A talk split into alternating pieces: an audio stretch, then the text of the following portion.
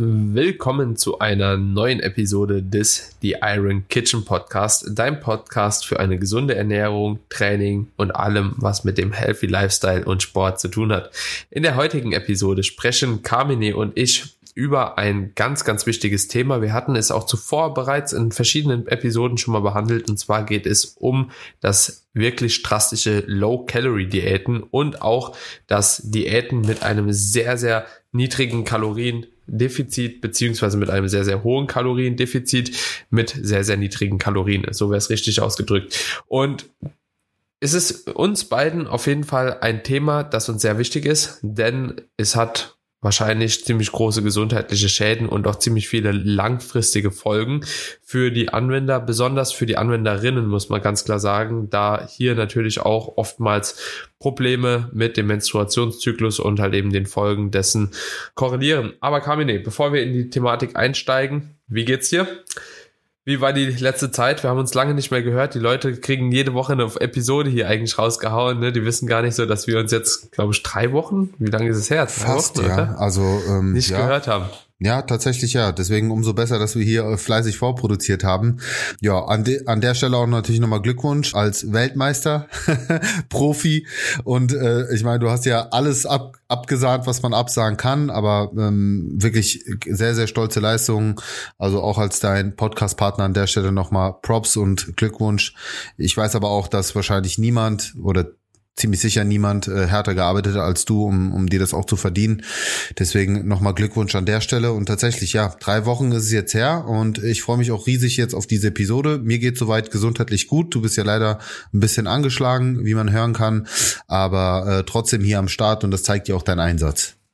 Auf jeden Fall. Also ich sag mal so, wenn man nicht trainieren kann, also erstmal Dankeschön auf jeden Fall für die Props, das weiß ich äh, mega zu schätzen und ich bin auch super glücklich mit dem Ergebnis der Saison, aber auch genauso glücklich, jetzt nochmal andere Projekte weiter voranbringen zu können und auch mit ein bisschen mehr Energie und kognitiver Leistungsfähigkeit auch nochmal dabei zu sein. Also Podcast aufnehmen ist eigentlich so eine kleine Leidenschaft beispielsweise von mir, aber irgendwann bist du halt einfach zu faul zum Reden und es fällt dir halt super schwer, Podcasts aufzunehmen. Also es ist einfach nur so ein kleines Beispiel und dementsprechend ist es auch gut, wenn so eine Phase dann irgendwann auch nochmal vorbei ist und man sich nochmal auf andere Dinge konzentrieren kann. Jo, aber nicht ganz schadenfrei. Ja, durchgebracht, muss ich sagen.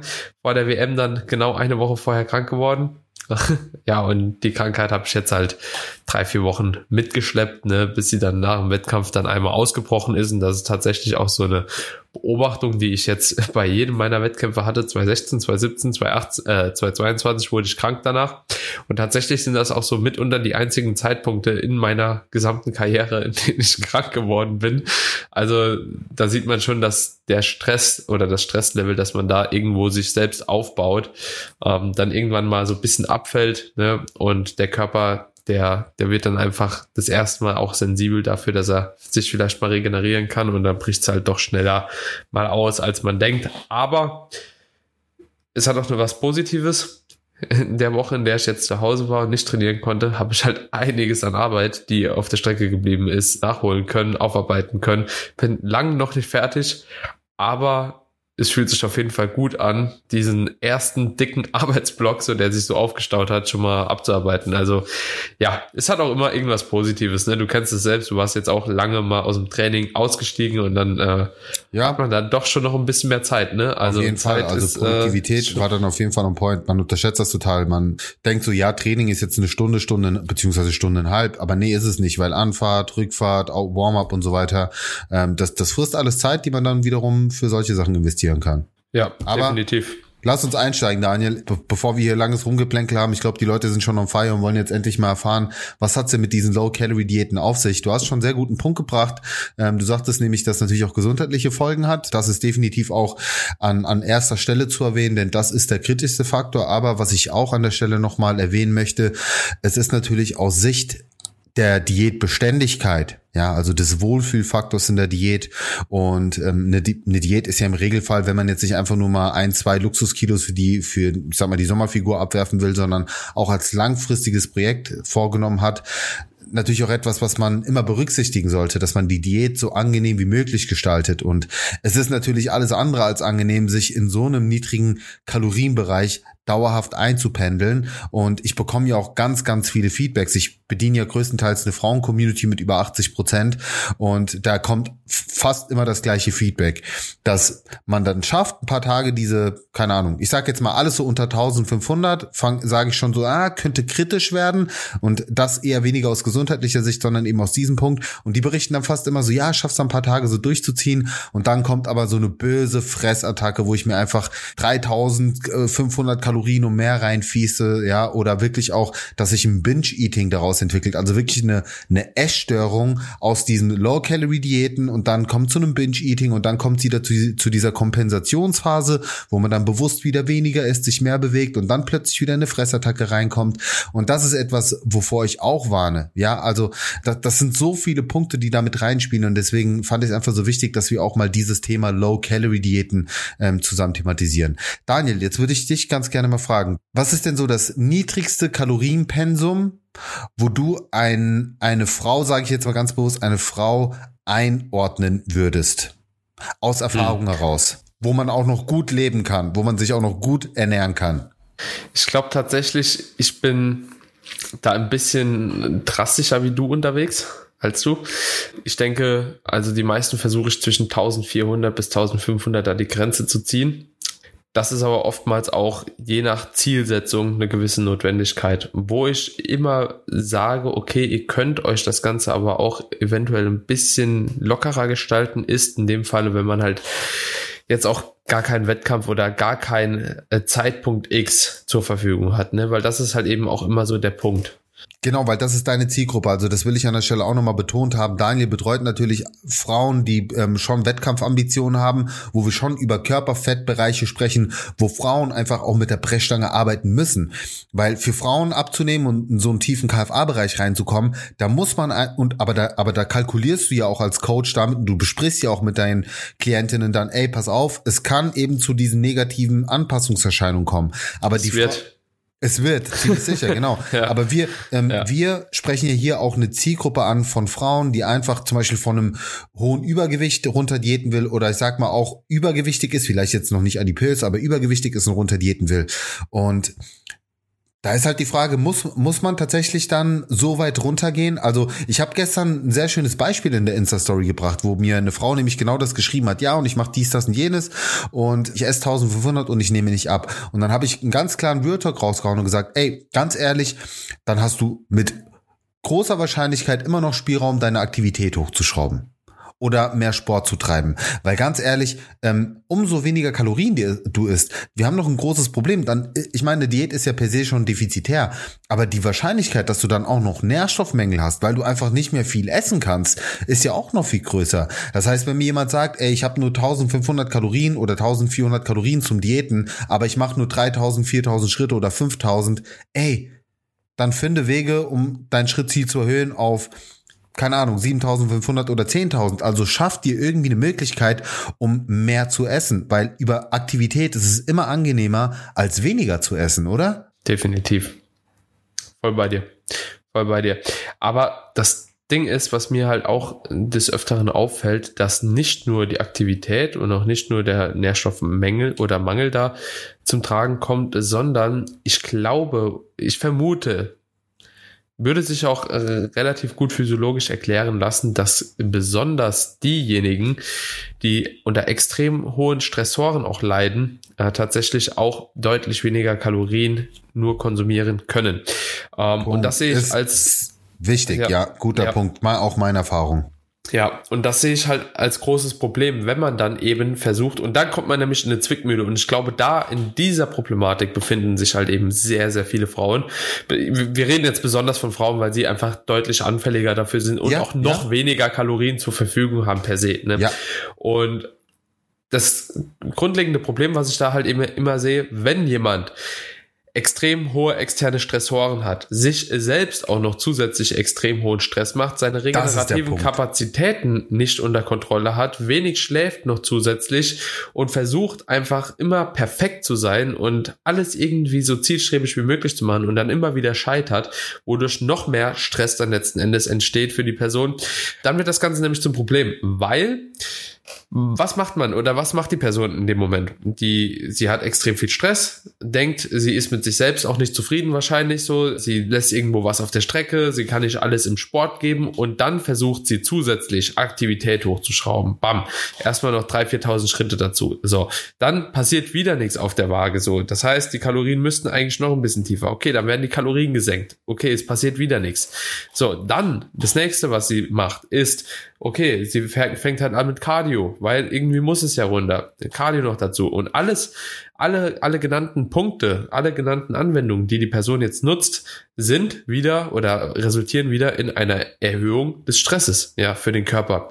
Was macht der Körper? Der sagt, mm -mm, gar kein Bock, ja, und äh, metabolische Anpassungen halt eben passieren. Äh, also reagiert mit metabolischen Anpassungen, weil er will ja nicht in dieser stressigen Situation noch mehr Substanz verlieren, die irgendwo Energiereserven bilden. Und das ist halt eben ein ganz, ganz wichtiger Punkt. Eine Diät sollte man meiner Meinung nach nur machen, wenn es auch ein sinniger Zeitpunkt ist, besonders so eine Hobby-Diät boah, warum soll ich mich dann irgendwie in ein Kaloriendefizit quälen, wenn es aufgrund meiner gesamten Lebensumstände gar nicht gerade Status quo in mein Leben passt. So. Ja so. gut, aber bedenk auch mal, es gibt ja Leute, die abnehmen müssen. Also ich, äh, äh, weißt du, ich sehe das jetzt wieder auch aus meiner Zielgruppe heraus. Aber dann, aber dann, ich würde, da, da wollte ich gleich noch drauf zurückkommen ich würde erstmal, bevor ich die Diät angehe, würde ich gucken, dass ich mein Leben so strukturiert bekomme, dass ich diese Diät auch auf jeden Fall machen kann und dass die Diät zielführend wird und nicht umgekehrt. Also ich fange nicht einfach an zu diäten, so random und weiß aber, ich habe halt eben noch ganz viele Punkte auf meiner Liste, die mich auf jeden Fall im Diäterfolg maximal sabotieren, weil letzten Endes spielst du ja gegen dich in dem Moment, so egal ob du Diäten musst oder eben nicht, aber du musst erstmal gewährleisten, dass dein Umfeld passt, dass du überhaupt eine Diät zielführend auch ableisten kannst, weil da hatten wir ja auch eine Folge schon gemacht über Zielsetzung. Was sind realistische Ziele? Und ein realistisches Ziel dann in diesem Ausmaß Gewicht zu verlieren, ohne drastische Maßnahmen, ist dann einfach nicht realistisch, weißt du? Ja, ich bin da, ich bin da bei dir, aber ich sehe es wieder aus, aus dem Alltag heraus, dass Genau das ist, glaube ich, das Problem, warum viele überhaupt eine Diät starten, weil das ist das andere Extrem, dass man so diesen perfekten Zeitpunkt findet, dass die Rahmenbedingungen perfekt sind. Und ich sage, es muss gar nicht perfekt sein. Es ist wichtig natürlich, dass man, dass man gewisse Punkte einfach auf jeden Fall versucht, bestmöglich in eine Balance zu bekommen. Aber gerade der Faktor Stress und ich fand es geil, dass du diesen Punkt eingebracht hast, weil ich sehe das nämlich auch als ganz, ganz großes Problem und als einen der unterschätztesten Faktoren überhaupt. Weil was viele, glaube ich, immer noch nicht verstanden haben, ist, dass chronischer Stress extrem negative Auswirkungen hat. Also auch auf den Fettabbau. Es ist ja wirklich so, dass chronisch erhöhte Cortisolspiegel die Fettverbrennung blockieren. Ja, weil Cortison, also Cortison macht ja im Prinzip die, die Zellen irgendwo resistent gegen Insulin. Das wissen viele nicht und, und es blockiert ja auch Leptin. Das heißt, nicht nur wird der Fettabbau dadurch behindert, ja, so dass du halt wirklich extrem diäten müsstest, sondern gleichzeitig hast du auch noch mehr Heißhunger. Das heißt, du spielst hier im Prinzip komplett gegen dich. Und das ist was, wo ich sage, da musst du auf jeden Fall deinen Lifestyle versuchen, etwas zu verändern. Ja, und das ist, glaube ich, das, was du meinst, dass man die Rahmenbedingungen optimiert.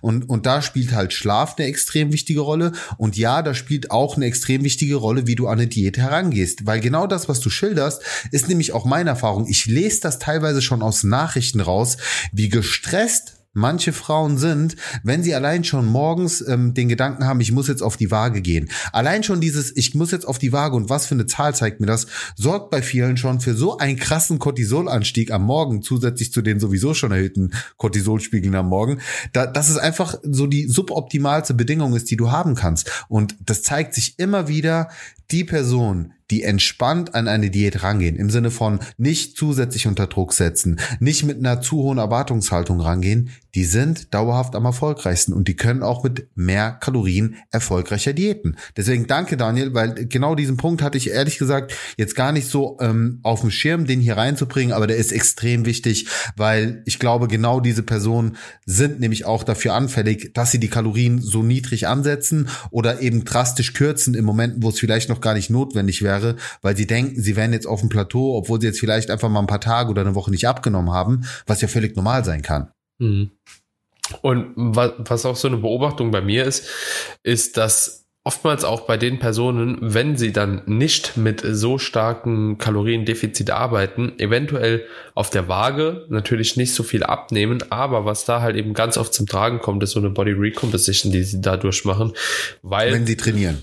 Wenn sie trainieren, genau wenn sie trainieren, weil einfach letzten Endes gewissermaßen Muskulatur aufgebaut wird, ein kleines Defizit halt am Start ist und da auch ein bisschen Fett abgebaut wird. Und für viele ist das natürlich nicht so das Optimum, ne? Also so, wenn man halt eben denkt, okay, ich will halt aber fünf Kilo abnehmen, ne? Weil, ja, dann komme ich halt eben vielleicht unter die 60 Kilo oder unter die 70 Kilo Marke, so, weil sie einfach halt eben gewisse Gefühle auch damit verknüpfen, ein Gewicht zu erreichen. Aber nichtsdestotrotz hat der Körper oder profitiert der Körper extrem davon und auch so eine Body Recomposition kann natürlich in gewisser Maßen dann einfach auch temporär vielleicht das Sinnigere sein, wie halt eben ein starkes Defizit zu fahren. Also das wäre auch immer noch so eine kleine Option. Aber wenn wir jetzt vielleicht nochmal so auf die Grundfrage auch zurückkommen, wie viel Kalorien man denn nutzen oder was so das Minimum ist, da gibt's ja auch so eine kleine Faustformel. Hast du die zufällig noch im Kopf? Die Kalorienzahl? Von dem Energy Availability Threshold? Genau. Ja, aber äh, also da, da gibt's ja Rechner, mit denen du das kalkulieren kannst. Also für alle, die jetzt gerade zuhören, das ist, richtet sich primär jetzt an Frauen. Das ist im Prinzip der Schwellenwert, den man individuell berechnen kann, der auch unter Berücksichtigung des ähm, Sportpensums ist, den man Minimum zuführen sollte, um im besten Falle nicht in hormonelle Schwierigkeiten reinzugeraten, weil das ist ja die die Kehrseite davon, dass man sich nicht nur durchs Leben oder ja durchs Leben quält, weil man einfach gefühlt nichts essen kann, sondern dass man eben auch diese gesundheitlichen Auswirkungen hat, wie eben Zyklus ähm, Beschwer was heißt Beschwerden, also Zyklusunregelmäßigkeiten oder im schlimmsten Falle eben zum Periodenverlust kommt, also medizinisch ähm, Amenorrhoe genannt. Und das wiederum natürlich auch das Osteoporose-Risiko massiv steigert, die Fruchtbarkeit natürlich natürlich darunter leidet und so weiter. Und das ist ja ein Aspekt, den wir beide als Coaches auch immer mit unseren Klientinnen besprechen müssen, vor allen Dingen mit den sportlich ambitionierten. Also du betreust ja nach wie vor, ich jetzt nicht mehr.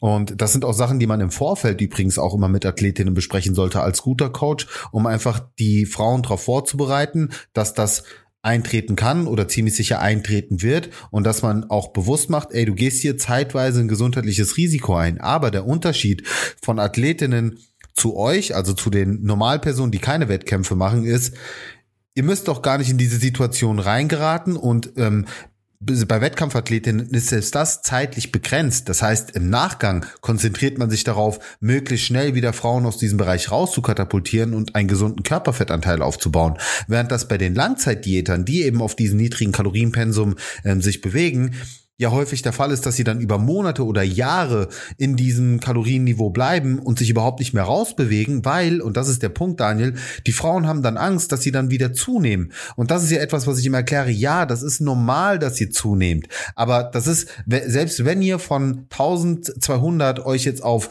1800 hochbewegt und das jetzt, sage ich mal, euer normaler Umsatz ist, euer Erhaltungsbedarf, dann werdet ihr trotzdem zunehmen. Aber das ist halt kein Fett und das muss, deswegen, das ist so wichtig, dass man das den Frauen erklärt, ey, das ist kein Fett, was ihr zunehmt, das ist einfach nur eure Muskulatur, die jetzt mit Glykogen gefüllt wird, das ist mehr Nahrungsvolumen, was ihr aufnehmt und, und, und. Und man muss halt diese Angst nehmen durch Aufklärung, durch Wissensvermittlung. Und wenn man nicht dieses Wissen hat, dann ist es doch normal, dass man als Frau Angst hat, wenn auf der Waage das Gewicht hochgeht, weil man denkt, das, das hört jetzt nicht mehr auf, aber das pendelt sich ja ein. Irgendwann ist halt Stopp, wenn der Körper dann sein Normalniveau erreicht hat, wenn die Glykogenspeicher gefüllt sind, wenn die Wasserspeicher gefüllt sind, so dann passiert nichts mehr, dann pendelt sich das ein und das Geile ist dann, und das wirst du sicherlich auch bestätigen, wenn man dann von diesem Punkt aus, was man im Prinzip als Stoffwechselaufbau bezeichnen könnte, also wirklich mal eine Zeit lang mehr gegessen hat, den Körper wieder an ein bestimmtes Kalorienniveau gewöhnt hat sozusagen, dass wenn man von dort aus die Kalorien jetzt reduziert und eben nicht auf so einen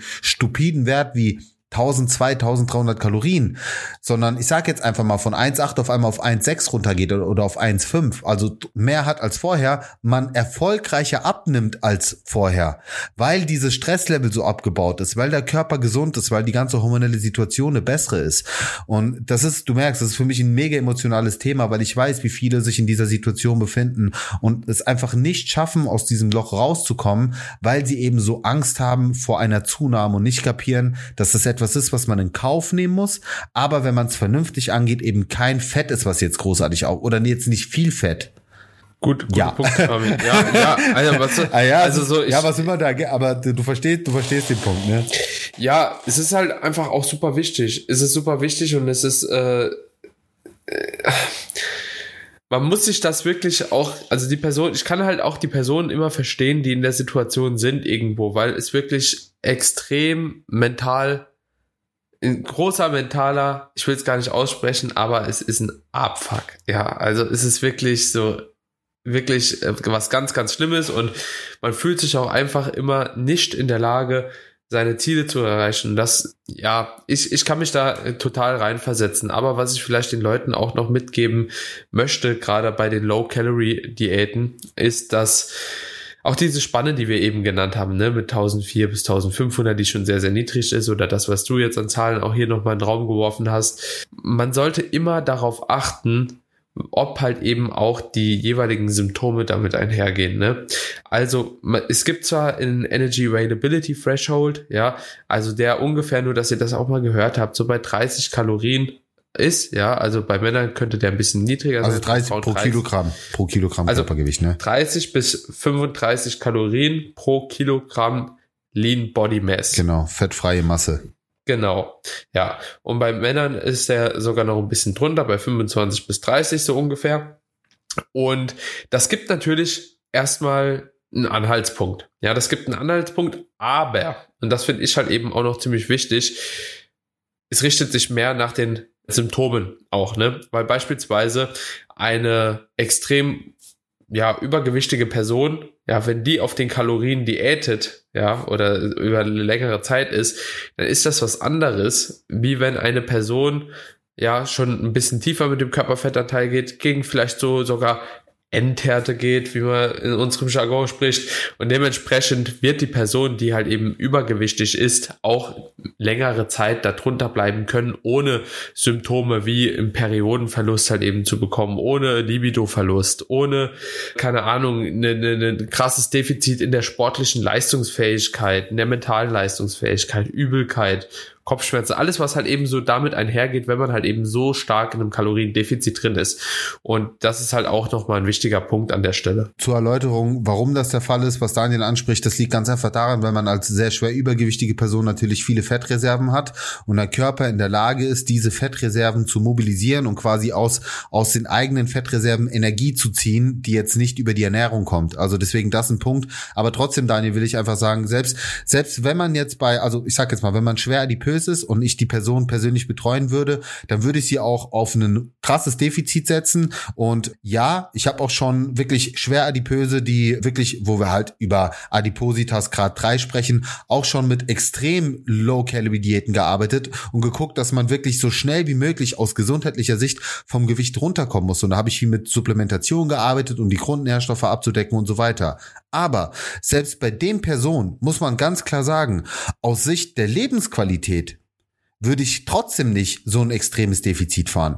Weil, ähm, ich meine, viele, die so stark übergewichtig sind, haben ja sowieso schon irgendwo eine Form von Essstörung oder ein Problem mit Essen. Und das soll jetzt gar nicht negativ klingen, sondern einfach mal ganz objektiv betrachtet, jemand, der so viel wiegt, der wird einfach vorher kein super gutes Verhältnis zu seiner Ernährung gehabt haben. Und das jetzt noch weiter zu fördern durch äh, eine Kalorie, sehr kalorienarme Ernährung, sehe ich als Ernährungscoach, der das Ganze Ganze als lebenslange Veränderung sieht, einfach als extrem kritisch. Und deswegen warne ich auch extrem übergewichtige Personen davor, mit der Brechstange zu arbeiten und sich in ein extrem krasses Defizit zu begeben, auch wenn diese Personen das besser wegstecken würden. Und deswegen finde ich es wichtig, da einfach das differenziert zu betrachten. Denn ja, es ist möglich und ja, es hat definitiv weniger Anpassungserscheinungen, aber bedenkt auch bitte diese Seite seht es immer als langfristiges Spiel. Ich meine, ich spreche halt auch Leute an, die wirklich ein dauerhaftes Abnehmziel haben, die wirklich auch ihre Lebenseinstellung, ihren Lebensstil verändern müssen.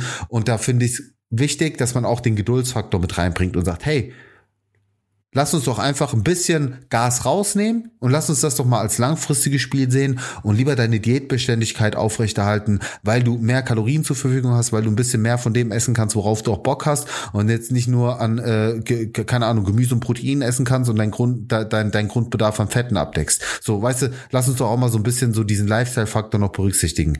Deswegen, das, da bin ich einfach auch als Coach mittlerweile anders drauf als, als früher, weil ich eben weiß, wen spreche ich hier an und das ist nun mal eine etwas etwas andere Zielgruppe. Aber ich verstehe natürlich auch, dass du natürlich eine etwas andere Sichtweise hast, die ja auch völlig richtig ist, weil du nun mal auch mit einem anderen Kundenkreis arbeitest. Und das finde ich ist ja auch, auch das Schöne, dass wir hier einfach beide Zielgruppen abholen oder hoffentlich auch beide sich abgeholt fühlen. Ich würde auch sagen, haben das eigentlich so die wichtigsten, Folge wichtigsten Punkte auch angesprochen. Ne? Natürlich könnte man jetzt hier und da noch ein paar Mental Health Ratschläge bringen in äh, dem Zuge, aber ich denke wirklich so auf physiologischer Ebene sind das so die wichtigsten Punkte. Und ähm, vielleicht abschließend, Carmine, was sind so die, oder wie würdest du als eine Person, die in der Situation steckt, vielleicht jetzt noch mal da rauskommen? Also hast du vielleicht noch einen Abschlusstipp, so wie man denn aus dieser Falle auch nochmal ja. rauskommt. Ja, also ist ein guter Punkt und ich würde das auch sehr gerne mit dir nochmal in einer weiteren Podcast-Episode behandeln, so dieses ganze Thema Diätpause, wobei ich sage, in dem Falle, wenn es wirklich darum geht, den Stoffwechsel aufzubauen, und das ist ja schlussendlich auch das, was dann passieren sollte, ich wirklich über eine ausgedehntere Diätpause sprechen würde. Das heißt, ich würde wirklich mal sehr bewusst meine Kalorien mindestens auf Erhalt erhöhen und nicht schrittweise hochgehen, sondern wirklich, es gibt einfach keinen Grund dafür, das langsam zu machen, sondern wirklich wirklich mich von diesem Low-Calorie-Niveau möglichst schnell auf ein, auf meinen Erhaltungsbedarf bewegen, zusehen, dass ich vor allen Dingen dieses Mehr an Kalorien über mehr Fette und mehr Kohlenhydrate abdecke, um einfach auch mein hormonelles System bestmöglich zu unterstützen, weil Protein hatte einfach den geringsten Effekt, aber ähm, würde natürlich trotzdem mein Eiweiß mindestens auf 1,5 bis 2 Gramm pro Kilogramm Normalgewicht halten und den Rest wirklich über mehr Kohlenhydrate, mehr Fette, weil das einfach auf Leptin, auf die Sexualhormonproduktion den positivsten Einfluss hat hat und der Stoffwechsel und die Schilddrüse sich damit einfach am schnellsten erholt. Also ich würde wirklich so eine ausgedehnte ähm, ja, Diätpause machen und tatsächlich auch länger als jetzt 10, 14 Tage, sondern wirklich mal mindestens einen Monat einfach konsequent durchziehen. Und wenn man unter, na gut, untergewichtig werden diese Personen nicht sein, aber auf jeden Fall über einen ausgedehnteren Zeitraum einfach die Kalorien erhöhen. Ja, und ich würde sagen, dabei, dann machen, definitiv. Und dann machen wir jetzt auch noch eine, eine schöne Episode wie man sowas perfekt gestalten würde, oder? Yes, yes. Also wenn ihr Bock, also machen wir gerne, aber äh, Leute, ganz ehrlich, ihr habt jetzt hier die 30 Minuten Podcast gehört und ihr seht auch, wie viel Energie wir hier reinstecken, um euch auch einen größtmöglichen Mehrwert zu bieten. In letzter Zeit ist jetzt so ein bisschen hier auch das ganze Bewertungsthema eingeschlafen. Also gebt mal wieder Gas. Leute, die hier zuhören, nehmt euch einfach mal diese paar Sekunden raus. Lasst uns eine Bewertung da. Euch tut's nicht weh. Für uns ist das aber extrem wichtig und unterstützt natürlich auch den Podcast. Wir möchten natürlich noch sehr, sehr viel mehr Leute erreichen und das können wir eben nur durch euch, ja, mit eurer Unterstützung, weil wir werden natürlich auch anhand dieser Bewertung von den Plattformen bewertet. Ja, also leisten wir gute Arbeit oder nicht so gute Arbeit Arbeit. Deswegen lasst uns unbedingt eine Bewertung da und teilt natürlich auch sehr, sehr gerne so Episoden bei euch auf Social Media, denn ganz ehrlich, das sind so Fragen, die so viele Leute da draußen beschäftigen, gerade so Folgen wie diese hier oder die nächste Folge, weil sich einfach viele in dieser Situation wiedererkennen werden und damit helft ihr uns, damit helft ihr aber auch vielen Leuten da draußen und so hat jeder was davon. Und genau, an der Stelle Dank an alle, die sich jetzt ein Herz fassen und genau das nach der Episode machen. Ja, Vielen, vielen Dank auch von meiner Seite. Und ich muss sagen, auch wenn jetzt die Bewertungen in letzter Zeit ein bisschen eingeschlafen sind eurerseits, ist es trotzdem so, dass sehr viel positives Feedback kommt und das ist natürlich auch genauso viel wert. Also alleine, dass wir euch einen Mehrwert schaffen und ich Nachrichten bekomme, tut sicherlich auch Daniel, ich habe deinen Podcast gehört und mit Carmine zusammen, so habe alle Folgen jetzt mittlerweile durch und habe es geschafft, dadurch irgendwie 15 Kilo abzunehmen, ohne irgendwelche großen Schwierigkeiten. Das ist halt genial. Ne? Geht ins Herz. Das, direkt. das geht direkt ins Herz und das ist nicht nur eine Nachricht, das sind mehrere, die auf, von der Art kommen. Dementsprechend, Leute, macht einfach so weiter, bleibt dran, arbeitet an euren Zielen, verwirklicht eure Träume und ich würde sagen, wir hören uns in der nächsten Episode wieder. Yes, sir. ciao. ciao. ciao.